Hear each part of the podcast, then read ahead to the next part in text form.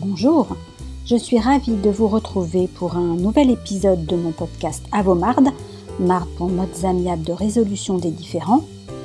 Je suis Sonia Koutchouk, avocat et médiateur, et aujourd'hui, je vais vous parler de pourquoi choisir un avocat de l'amiable, de préférence à un avocat classique. Vous êtes prêts? C'est parti Lorsque vous me contactez pour un premier rendez-vous, c'est souvent par recommandation et parce que vous savez que je mets en avant les modes amiables. Vous choisissez mon cabinet parce que vous savez qu'une solution négociée est préférable à un procès. Parfois aussi, vous avez vu mon site ou mes posts sur les réseaux sociaux, LinkedIn ou Instagram, dans lesquels je vante les mérites des modes amiables, mais lors du premier contact, vous me dites souvent ne pas savoir exactement ce qu'est une alternative au procès. Je vous questionne sur vos aspirations, mais vous avez plutôt en tête une envie de faire payer l'autre partie, de lui rendre la monnaie de sa pièce, de régler le conflit œil pour œil et dent pour dent.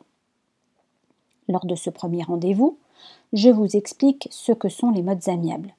Vous pouvez d'ailleurs retrouver sur mon site la brochure que j'ai rédigée sur les différents types de processus. Alors pourquoi choisir un avocat formé au mode amiable plutôt qu'un avocat classique, batailleur et aguerri au conflit? Parce que c'est le gage d'un véritable apaisement et d'une véritable écoute, centrée sur ce qui est important pour vous, ce que vous voulez obtenir sans forcément passer des années en conflit, en bagarre, en échange houleux et agressif. C'est un accompagnement aussi pour vous aider à savoir ce que vous voulez derrière vos premières envies. Des envies de vengeance, d'animosité, d'acrimonie ou de justice. Le rôle de l'avocat est de vous aider à savoir ce que vous souhaitez en analysant quels sont vos besoins, quelles sont vos priorités, ce qui se cache derrière vos exigences. Pourquoi vous voulez la résidence des enfants? Ou pourquoi vous voulez conserver l'appartement familial? Pourquoi vous voulez une résidence alternée alors que votre famille est opposée? En réalité, quelles sont les raisons sous-jacentes? Récemment, j'ai eu un échange avec un confrère sur le fait que ce sont vous, nos clients, qui, une fois bien informés de l'existence de ces modes amiables, nous demanderaient de les mettre en œuvre. Évidemment, je suis d'accord avec ce propos. Mes podcasts en sont la démonstration. Je cherche à vous expliquer comment fonctionnent les alternatives au procès pour que vous me disiez Mais oui, c'est bien ce que je cherche. Je veux en terminer rapidement, sans dispute, sans abîmer ma relation avec l'autre. Je veux garder un lien avec la compagne, avec mon mari, avec mon frère parce que c'est important pour moi ou c'est important pour mes enfants. Mais là où je ne suis pas d'accord avec ce confrère, c'est qu'il doit aussi y avoir une formation des avocats. Convaincre les confrères qu'il y va de l'intérêt de leurs clients me semble une évidence, mais convaincre un confrère qu'il en va aussi de sa bonne pratique est autre chose. Modifier son point de vue, changer de paradigme demande un effort. Croire qu'un avocat perd le pouvoir parce qu'il promeut un mode amiable et qu'il se met en état de faiblesse parce qu'il ne se comporte pas en pitbull démontre une absence de recul sur l'évolution de notre profession. Vous le savez, la justice est désormais clairement ralentie par le Covid et nous ne pouvons plus conseiller à nos clients de rester tributaires d'une décision qui sera rendue dans deux ans et qui de toute manière ne sera pas satisfaisante pour l'un, pour l'autre, voire pour les deux. Bien souvent, je me heurte à une totale absence de volonté de rechercher des accords négociés sur la base de l'écoute active, la communication non violente ou encore de la négociation raisonnée. Je vous en ai parlé d'ailleurs dans les précédents podcasts. J'avoue que je ne comprends pas la raison de l'attitude de ses confrères. Pourtant, vous amenez en tant que client à comprendre qu'une solution qui aura été débattue, négociée de bonne foi, qui sera fondée sur des documents transmis en toute transparence, et donc une solution que vous aurez choisie et qui est la garantie évidemment de votre satisfaction, parce que vous aurez un accord fait sur mesure et pérenne, puisque vous l'aurez accepté de part et d'autre. Je persiste à dire que c'est le rôle d'un avocat, et je l'ai dit dans un précédent podcast, cela fait même partie de notre devoir, selon le Code européen de déontologie. Préconiser un mode amiable quand c'est plus intéressant pour notre client est une obligation. Bien entendu, je ne dis pas que tous les litiges sont éligibles à une solution amiable. Certaines personnes aiment le conflit et en vivre. Dans d'autres cas, il y a de la violence physique ou morale et le mode amiable n'est pas recommandé. Enfin, certains cas nécessitent qu'une question de droit soit tranchée et il faut qu'un juge intervienne. Mais de mon expérience, dans 95% de mes dossiers, de droit de la famille comme de droit immobilier, une solution négociée engendre une satisfaction mutuelle et un gain de temps. Vous l'avez donc compris, il y a une grande différence entre un avocat classique et un avocat formé aux modes amiables. D'abord, je pratique l'écoute active. Je vous écoute sans jugement et en cherchant avec vous ce qui est important. C'est un rituel dans mes entretiens. Je vous pose la question qu'est-ce qui est important pour vous et vous seriez satisfait si vous obteniez quoi? Bien souvent, l'autre partie, qu'il soit mari-femme, compagnon-compagne, concubin, concubine, cohéritier, co-indivisaire ou encore voisin, associé, ne sait pas ce qui est important pour vous. C'est pourquoi je préconise les réunions à quatre. Client et avocat organisent une séance, que ce soit dans un cadre collaboratif ou pas, et chacun s'exprime selon les règles de la communication non violente dont je vous ai parlé, et peut dire à l'autre ce qui compte, sa perception des choses et comment il voit l'avenir. On peut ne pas être d'accord, mais on ne peut pas contester la façon dont l'autre perçoit les choses.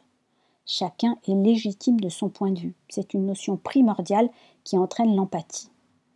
En plus de 20 ans de pratique, les exemples sont nombreux. Ma cliente veut conserver la maison mais n'a pas dit pourquoi. Son mari reste campé sur l'idée qu'elle veut l'ennuyer sciemment, conserver gratuitement la maison, faire traîner la procédure. Lors de la réunion, à quatre, madame s'exprime. Si je veux garder la maison, c'est parce que j'y suis attachée, parce que nos enfants y sont nés. Ils sont encore à la maison pour quelques années. Ils veulent conserver ce cadre et ne conçoivent pas d'en partir tout de suite. Elle pourrait dire aussi Je veux la conserver parce que j'y investis du temps pour la rénovation et la décoration. Nous venons juste de la terminer, je ne suis pas prête à partir. Ou encore Le divorce me déstabilise et j'ai besoin d'un ancrage, d'un pôle de stabilité car je ne me sens pas prête à déménager et à tout chambouler alors que la séparation est déjà un énorme bouleversement. Aucun jugement de sa part, mais l'expression simple de ses besoins. Qu'en pense monsieur? Ah bon? Pour toi c'est important De vivre dans la maison avec les enfants pendant cinq ans, le temps que le dernier ait terminé ses études Je ne pensais pas que les enfants étaient aussi attachés à cette maison. Je croyais que tu voulais m'empêcher d'avoir la résidence alternée, que tu voulais rester dans la maison sans rien payer. Et monsieur s'exprime à son tour. Pour moi, c'est important que nous puissions vendre la maison car j'ai besoin de liquidités pour acheter un nouveau logement. Je veux pouvoir y accueillir nos enfants décemment. Chacun a donc pu exprimer ses besoins tout en entendant ceux de l'autre. Souvent, les non-dits ou les fausses croyances sont clarifiés. Mon rôle d'avocat de l'amiable est ensuite de travailler avec mon client à une solution qui puisse satisfaire tout le monde. Je travaille alors sur des hypothèses créatives, imaginatives, sans contraintes juridiques. La question de la maison peut être résolue de différentes manières. Si les époux sont propriétaires à 50%, madame peut-elle racheter immédiatement sa cote-part à monsieur? Si madame n'a pas totalement les moyens, peut-on imaginer qu'elle règle une partie seulement immédiatement? Et que monsieur accepte ensuite un crédit vendeur sur 5 ans avec un taux intéressant La maison pourrait aussi être vendue à l'issue de ces 5 ans et le complément payé par madame peut encore imaginer que si finalement il y a une plus-value par rapport à l'évaluation initiale, une clause prévoirait que monsieur en profite aussi, car il a fait un effort sur le crédit vendeur et sur le délai dans lequel il récupère complètement sa part de la liquidation.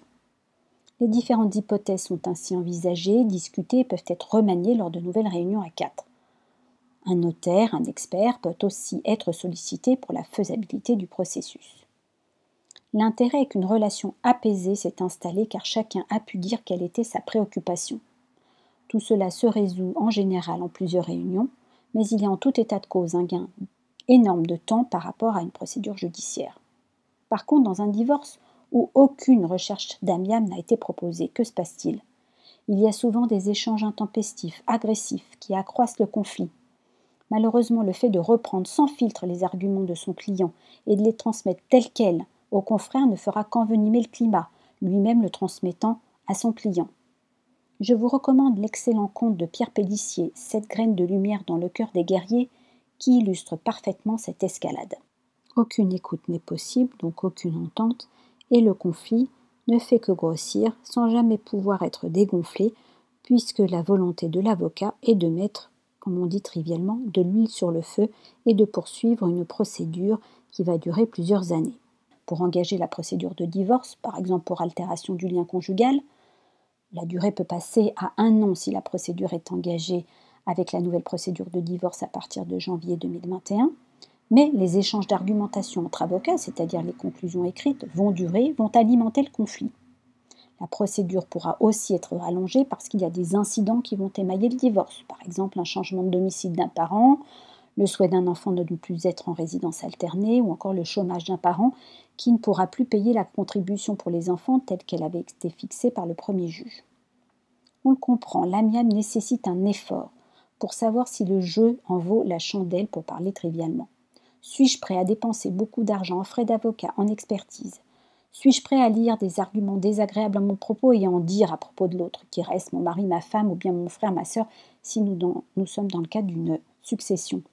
Suis-je prêt à passer plusieurs années de ma vie à ressasser tout ce qui a pu mal se passer dans ma relation? Pour certains, la réponse est oui. Pour d'autres, la réponse est non. Et pour d'autres encore, la réponse est non, mais. Et je m'intéresse à cette dernière proposition.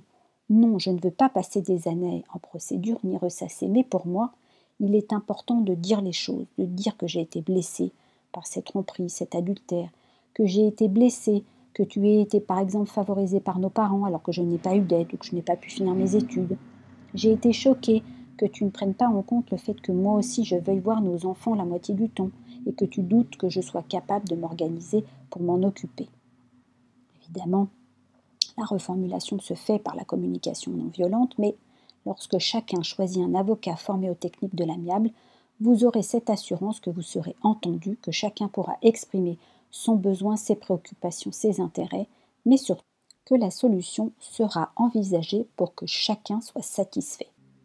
N'est-il pas préférable de vivre une relation apaisée dans l'intérêt de ses enfants, dans son intérêt à soi, pour tourner la page et passer à autre chose C'est ce que je préconise, mais cela nécessite un changement de paradigme que beaucoup ne sont pas prêts à faire.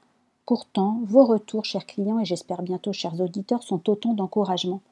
Vous me remerciez de cet accompagnement qui a aussi bien entendu un coût, mais qui vous permet de conclure une page de votre vie en me disant que cette voix amiable a été génératrice de satisfaction réciproque et d'apaisement. Voilà, ce podcast est désormais terminé. J'espère qu'il vous a plu. Je vous retrouve lundi prochain pour un nouvel épisode. Vous pouvez évidemment me suivre sur Instagram et LinkedIn sur mon site avocat et vous pouvez me laisser vos commentaires. Je serai ravie d'avoir votre avis sur les différents épisodes que je vous ai présentés. À bientôt!